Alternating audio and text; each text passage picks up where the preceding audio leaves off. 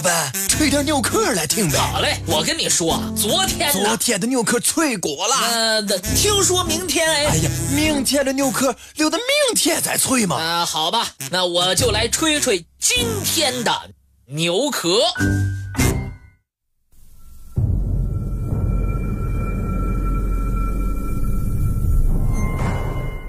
冷战时期，到处都是别出心裁的诡计和石破天惊的谎言。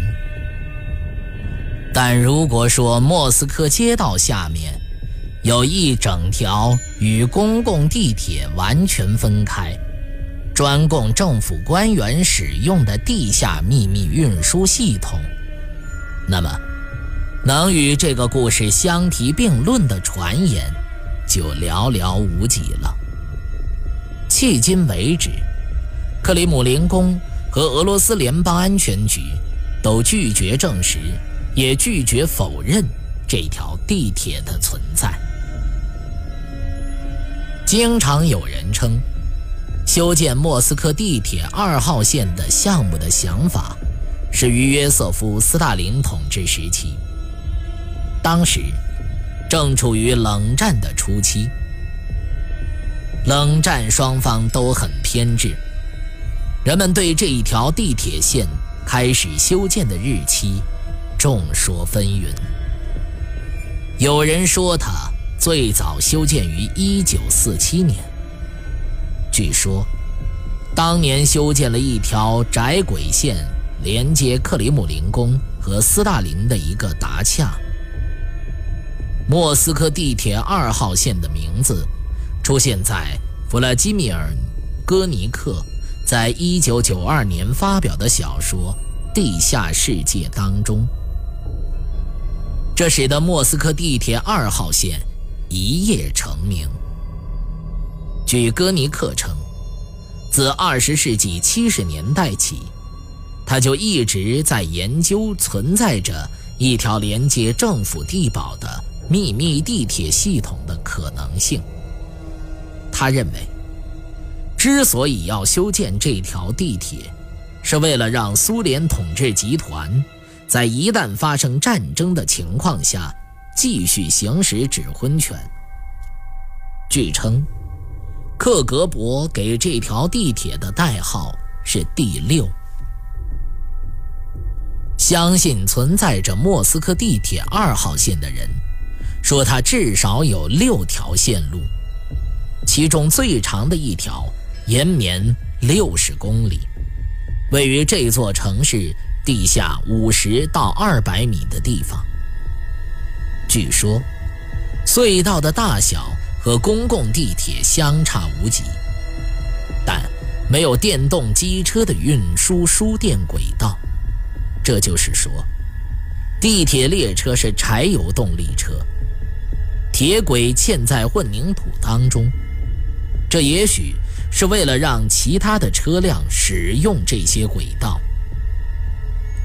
据说，莫斯科地铁二号线连接了若干重要的地点，其中包括克里姆林宫、俄罗斯联邦安全局总部和位于莫斯科西南部的弗努科沃机场。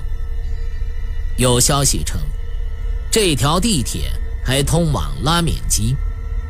据说，这是一个能够在遭受核打击时让一万五千多人生活三十多年的巨型地堡。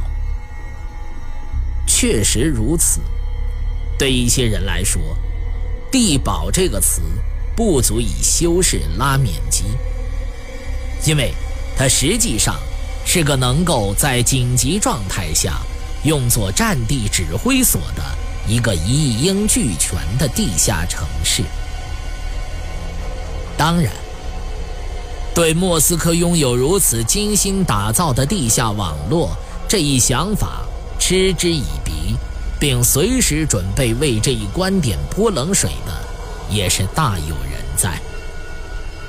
他们辩解说：首先，修建这样一个地铁系统。需要耗费巨大的人力，而且挖掘的土方量之大是无法想象的。那么，挖出来的土石方都到了哪儿去了呢？为什么从来没有被一颗掠过的间谍卫星捕捉到呢？其次，还有一个高温的问题。往下挖的越深，温度就越高。假如莫斯科地铁二号线位于人们所估计的二百米深的位置，那么很难假设过热的温度不会给乘客造成危险。此外，莫斯科的地下水位很浅，因此地下水问题就一直困扰着它的公共地铁线路。那处于更深处的莫斯科地铁二号线。就会更受困扰。还有一点，据称这一地铁系统内的通风井相当稀少。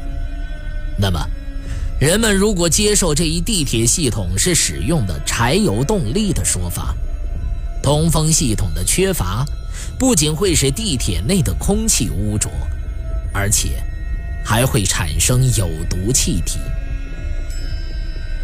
尽管如此，有重要证据显示，莫斯科确实修建了另外一条地下交通系统，而且依然以某种方式存在着。譬如，1991年，美国国防部就瞬息万变的全球政治气候发表的一份报告称，苏联。在莫斯科的城内和城外，修建了位于深处的地下通道。这些些设施由互相连通的地铁线路相接，可以使其领导人迅速而安全地撤离莫斯科。